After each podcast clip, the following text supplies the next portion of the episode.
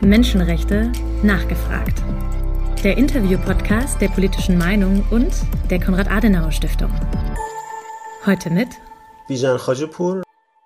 Ich komme ursprünglich aus dem Iran, war 1967 in Teheran geboren, habe in den 80er Jahren in Deutschland studiert, dann wieder im Iran gearbeitet und seit 2011 lebe ich in Wien.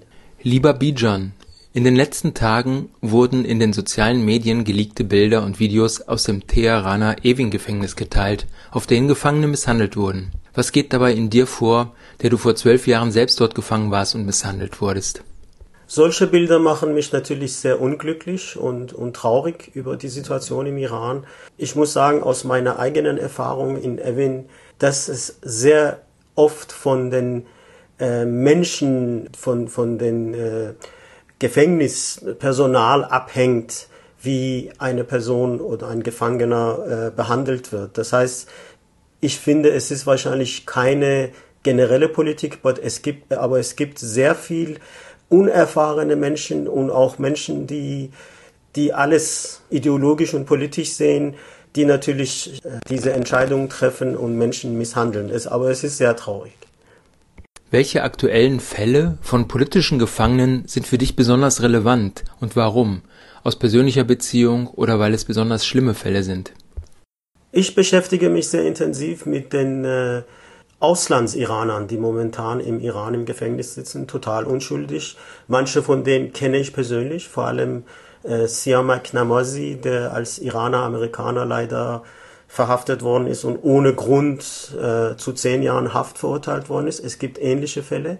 Es gibt auch eine zweite Gruppe, das sind Vertreter von Arbeitsgruppen und, und Arbeitergruppen, die wegen Streiks und, und andere Aktivitäten leider im Gefängnis gelandet sind. Also äh, es gibt leider sehr viel Unrecht in, in der iranischen Justiz äh, und im Gefängnis.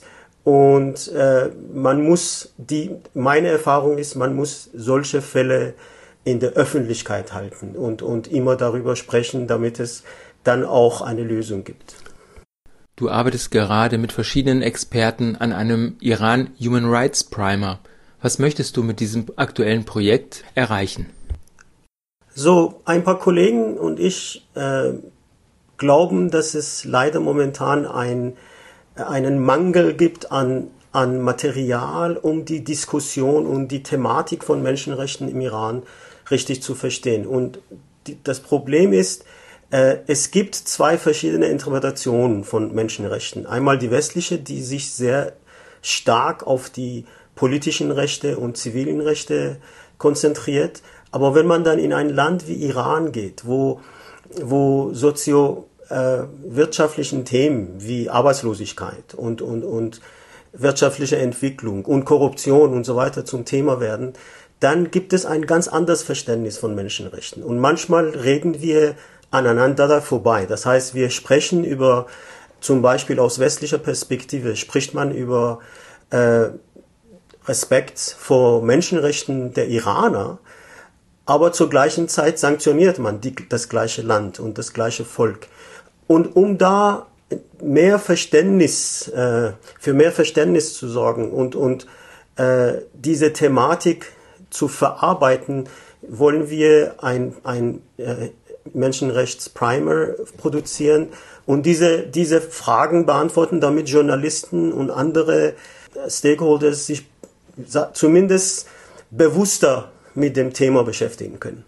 Seit zehn Jahren lebst du jetzt im Exil wie beeinflusst die Perspektive, äh, dass die Perspektive auf die iranische Heimat, insbesondere hinsichtlich der Lage der Menschenrechte dort? Es ist natürlich eine sehr schwierige Situation für uns. Auf der einen Seite verliert man äh, mit der Zeit die Empfindlichkeit und kann viele Nuancen in der iranischen Gesellschaft, in der Wirtschaft äh, und so, sogar in der Politik nicht mehr mitbekommen. Aber auf der anderen Seite sitzt man in einer Position, von der man sehr wenig bewegen kann. Man kann zwar über manche Themen sprechen, aber man kann vieles nicht machen. Ich habe, als ich im Iran gelebt habe, habe ich viele Arbeitsplätze geschaffen. Das kann ich aus der Distanz nicht mehr so stark machen. Das sind ja auch Menschenrechte, Arbeitsplätze. Und dann gibt es eine, eine zweite Dimension der, des Lebens im Ausland und das ist eben diese, diese Tendenz, unsere Aktivitäten sehr politisch zu interpretieren.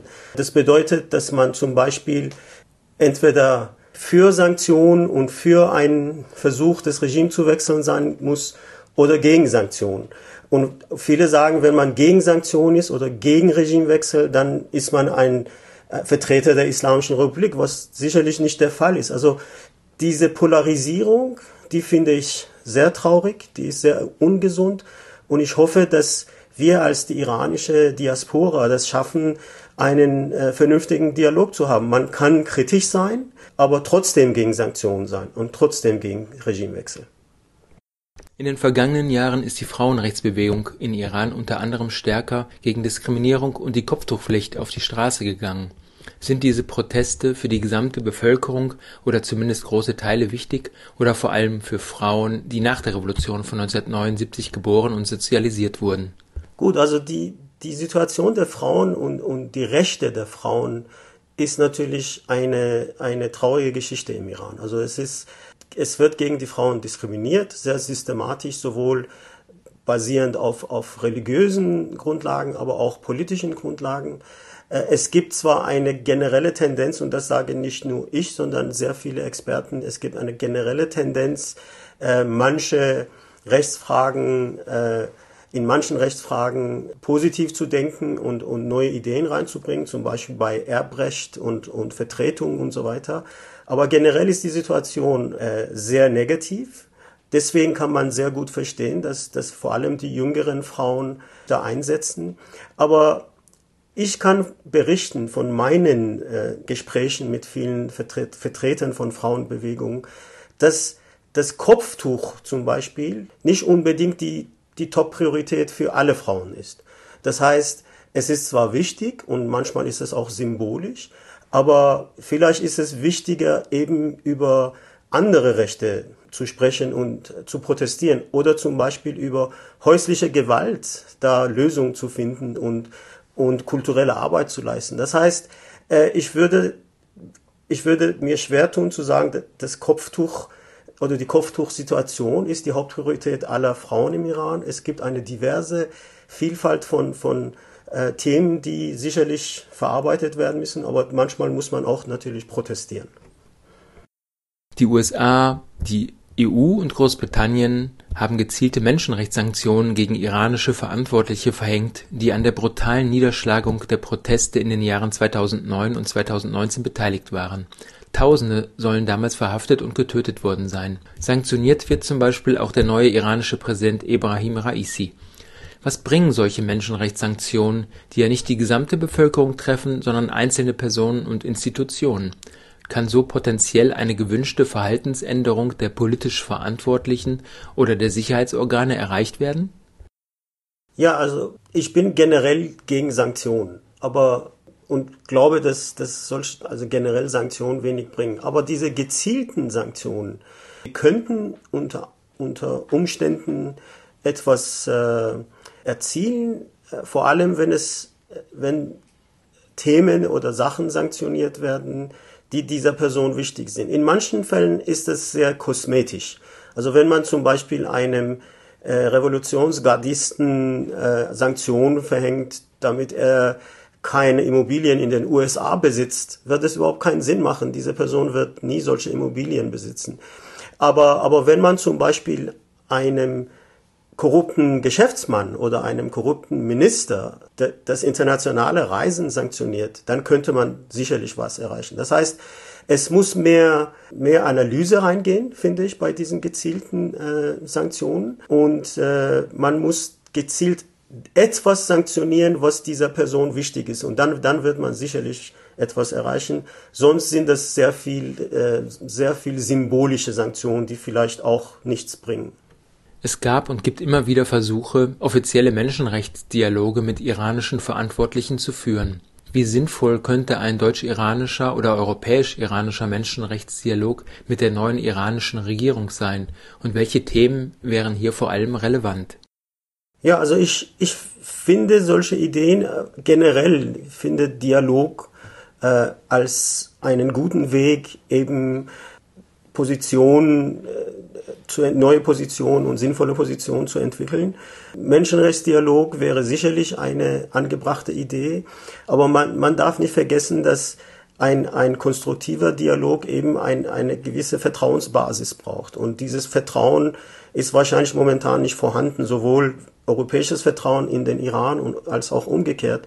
Deswegen sollte man vielleicht ein, ein Dialog, ein phasenmäßiger Dialog, in dem man in verschiedenen Phasen sowohl versucht, Vertrauen zu bilden, als auch Themen anzusprechen, ohne jetzt sofort das Ganze zu politisieren. Zum Beispiel könnte man das Thema Menschenrechte von Flüchtlingen ansprechen. Das ist ja jetzt ein aktuelles Thema mit afghanischen Flüchtlingen im Iran und auch in der Region und manche äh, davon, die dann nach Europa kommen. Da gibt es was, äh, ein Thema, das ist ein Thema, wo der Iran auch was zu sagen hat, vielleicht auch gewisse Kritik an europäischer Behandlung von Flüchtlingen hat und wo, wo Europa Perspektiven äh, anbieten kann über afghanische oder andere Flüchtlinge im Iran. Aber auf jeden Fall ist es wichtig, dass wir versuchen, einen konstruktiven, aber zur gleichen Zeit kritischen äh, Dialog zu führen. Also Iran, es gibt genug Themen, wo Europa Iran kritisieren kann, aber es darf nicht eine Einbahnstraße sein. Das ist sehr wichtig. Es muss ein Dialog werden. Was kann Deutschland und was kann die internationale Gemeinschaft insgesamt ansonsten noch tun, um sich für die Verbesserung der Menschenrechtslage in Iran einzusetzen? Wenn ich die iranische Lage aus, als, als Wirtschaftsexperte analysiere, dann, dann würde ich sagen, ist das Problem momentan sowohl in der politischen Entwicklung als auch in der Entwicklung der Menschenrechtsfrage die Tatsache, dass die iranische Mittelklasse geschrumpft ist. Und das ist eine Konsequenz der, der Sanktionen, es ist eine Konsequenz der, der Misswirtschaft und Korruption der letzten Jahrzehnte. Aber die Tatsache, dass, dass die Gesellschaft einfach momentan äh, nicht in der Lage ist, sich für politische und Menschenrechtsverbesserungen einzusetzen, sollte uns eben dazu bewegen, uns einzusetzen, damit eben die Sanktionspolitik in, in, im Fall Iran endet. Mit Sanktionen hat man bis jetzt überhaupt nichts erreicht. Das geben auch diejenigen, die diese Sanktionen äh, im Grunde genommen angefangen haben. Deswegen, wenn man versucht vielleicht die, die wirtschaftliche Lage im Iran zu verbessern und der Gesellschaft die Möglichkeit zu geben, zu atmen und, und, und die, und dadurch die Mittelklasse, die Mittelschicht wieder äh, vergrößert, dann kann man auch äh, sich für, äh, dafür einsetzen, dass eben gewisse Themen wie zum Beispiel Menschenrechte, Frauenrechte und so weiter auch tatsächlich äh, von der Gesellschaft selbst getragen werden. Also es ist es, es reicht ja nicht, wenn wir im Ausland sitzen und gewisse Themen ansprechen. Die Gesellschaft muss auch selbst die Priorität haben und diese Priorität wird nicht kommen, solange die wirtschaftliche Lage so kritisch bleibt. Ein Blick zurück in das Jahr 1988, als viele tausend politische Gefangenen in Iran unrechtmäßig hingerichtet wurden. Hier fand bisher keine Aufarbeitung statt. Wird es Iran einmal schaffen, hier Gerechtigkeit walten zu lassen? Und wie wichtig wäre das Ende der bisherigen Straflosigkeit für die Täter, für die Aufarbeitung und Versöhnung in der iranischen Gesellschaft? Und welche Rolle könnten ähnliche Erfahrungen in anderen Ländern spielen?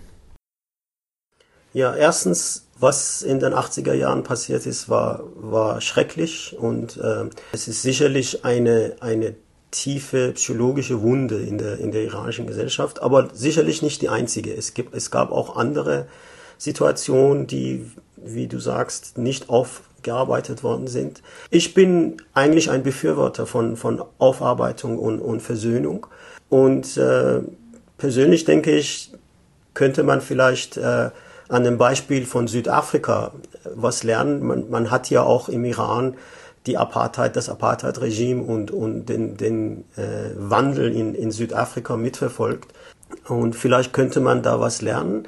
Aber äh, wir müssen auch uns daran erinnern, dass es eine ganz andere Kultur und auch auf jeden Fall eine ganz andere äh, politische Kultur ist und dass eben die Erwartungen auch ganz anders sind. Man, es ist klar, dass viele Befürworter von der Islamischen Republik, Unterstützer der Islamischen Republik, die Lage ganz anders auslegen. Das heißt, es muss eine Autorität da sein, die vielleicht sich für so, ein, so einen Prozess einsetzt.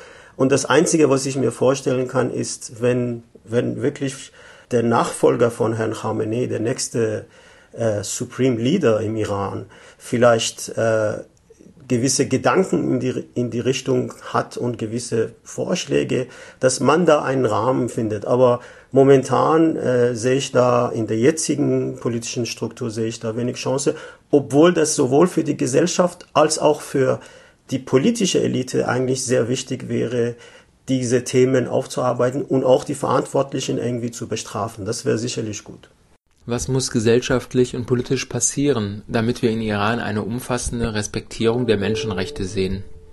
Ja, also man kann ja sagen, dass das Regime als Ganzes und die iranische Regierung sehr viel an Legitimität verloren haben. Sowohl dadurch, dass es ein sehr undemokratisches, äh, ein, eine sehr undemokratische Wahl war, Präsidentschaftswahl im Juni diesen Jahres, aber auch dadurch, dass man eben die Corona-Krise sehr schlecht gemanagt hat. Die Hoffnung ist jetzt, dass man versuchen wird, wieder an Legitimität zu gewinnen. Und das sieht man ein bisschen so in, in der Corona-Krise, obwohl man sehr viele Fehler gemacht hat in Sachen Impfkampagne, äh, Impfimport, Impfstoffimport. Jetzt versucht da sehr schnell die Bevölkerung zu impfen. Also die, das Potenzial, das vielleicht neue Initiativen auch in Sachen Menschenrechte und andere Themen reinkommen, damit das Regime und die Regierung an Legitimität gewinnen, ist sicherlich potenzial positiv. Aber es ist auch äh, eine große Herausforderung, weil die politische Kultur zu sehr auf einer ideologischen Basis äh, strukturiert worden ist. Und da, da muss man dann auch gewisse äh, politische Reformen im Grunde genommen umsetzen, die wahrscheinlich schwierig sein werden. Aber generell hoffe ich, dass, dass es neue positive Initiativen gibt, um an Legitimität zu gewinnen. Inwieweit trifft der Satz Wandel durch Handel im Negativen auf die florierenden wirtschaftlichen Beziehungen zwischen Iran und China zu? Könnten sich die Menschenrechte weiter verschlechtern? Ja, es gibt sicherlich zwei Dimensionen, die wir beachten müssen. Chinesische Investitionen im Iran oder wirtschaftliche Zusammenarbeit zwischen China und Iran oder sogar zwischen Russland und Iran, das wird natürlich äh, von der jetzigen Regierung und von den konservativen Elementen innerhalb der politischen Elite befürwortet, weil da einfach kein politischer Druck äh, mit dabei ist. Das heißt, Chinesen, die Chinesen und die Russen, die fordern Iran in Sachen Menschenrechte und politische Entwicklung nicht heraus. Das ist die eine Dimension. Die, technologische Dimension ist sicherlich auch wichtig, aber da äh, gibt es auch Entwicklungen im Iran und leider ist das alles mehr, geht das alles mehr in die Richtung zum Beispiel den Zugang zu Internet oder generelle äh, Freiheiten einzuschränken. Man spricht auch über das nationale Internet so wie nach dem chinesischen Modell. Aber wenn man das Ganze mittelfristig oder langfristig betrachtet, dann darf man nicht vergessen, dass viele chinesische Firmen, die im Iran investieren, im Endeffekt äh, globale Firmen werden und wahrscheinlich äh, ihre Aktien auch an westlichen Börsen listen wollen. Und da wird es auch gewisse, gewisse Druckinstrumente von westlichen Börsen geben, die dann äh, versuchen, äh, eben ihre, ihre Geschäfte im Iran doch äh, so zu gestalten, dass man gewisse Menschenrechte auch beachtet. Das heißt, kurzfristig wird es sicherlich negativ sein für Iran, aber mittel- bis langfristig könnte auch was Positives daraus kommen, ähnlich wie bei, bei Investitionen von westlichen Firmen. Und nun zum Abschluss ein Statement von dir, Bijan. Was ist für dich besonders wichtig beim Thema Menschenrechte im Iran? Ja, wenn ich versuchen wollte, ein Thema in den Vordergrund zu setzen, um, um alle äh, Probleme im Iran momentan so irgendwie äh, zusammenzufassen, so, ob es jetzt politische sind oder Menschenrechte und wirtschaftliche, dann wäre das Korruption. Und äh, es ist sehr wichtig zu verstehen, dass eben das korrupte Verhalten der iranischen Netzwerke momentan, äh, und ich spreche immer von Netzwerken, um die politische Struktur zu, zu erklären. Also es ist eine politische Struktur basierend auf, auf Netzwerken, manche von denen auch äh, korrupte Netzwerke. Diese Korruption unterminiert Menschenrechte im Iran, wirtschaftliche Rechte und auch soziale Rechte. Und uns allen, ob es jetzt Auslandsiraner sind, europäische Regierungen und andere Stakeholders, muss es wichtig sein, irgendwas gegen diese Korruption zu unternehmen. Man, wir haben vorhin über Sanktionen gesprochen. Man könnte korrupte Geschäftsleute und, und korrupte Politiker im Iran sanktionieren.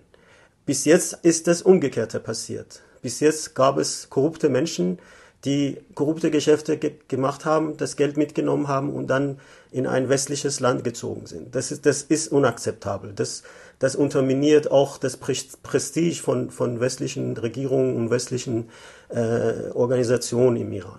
Wir müssen uns ganz ernsthaft sowohl als Iraner als auch Auslandsiraner und andere Stakeholders mit dem Thema Korruption beschäftigen. Und da gibt es sicherlich Lösungen, äh, wie man eben de, den negativen Einfluss von Korruption mindern kann. Und das wäre für mich die erste Priorität in Sachen Iran. Die politische Meinung. Neutral geht gar nicht. Ein Audiopodcast der Konrad-Adenauer-Stiftung.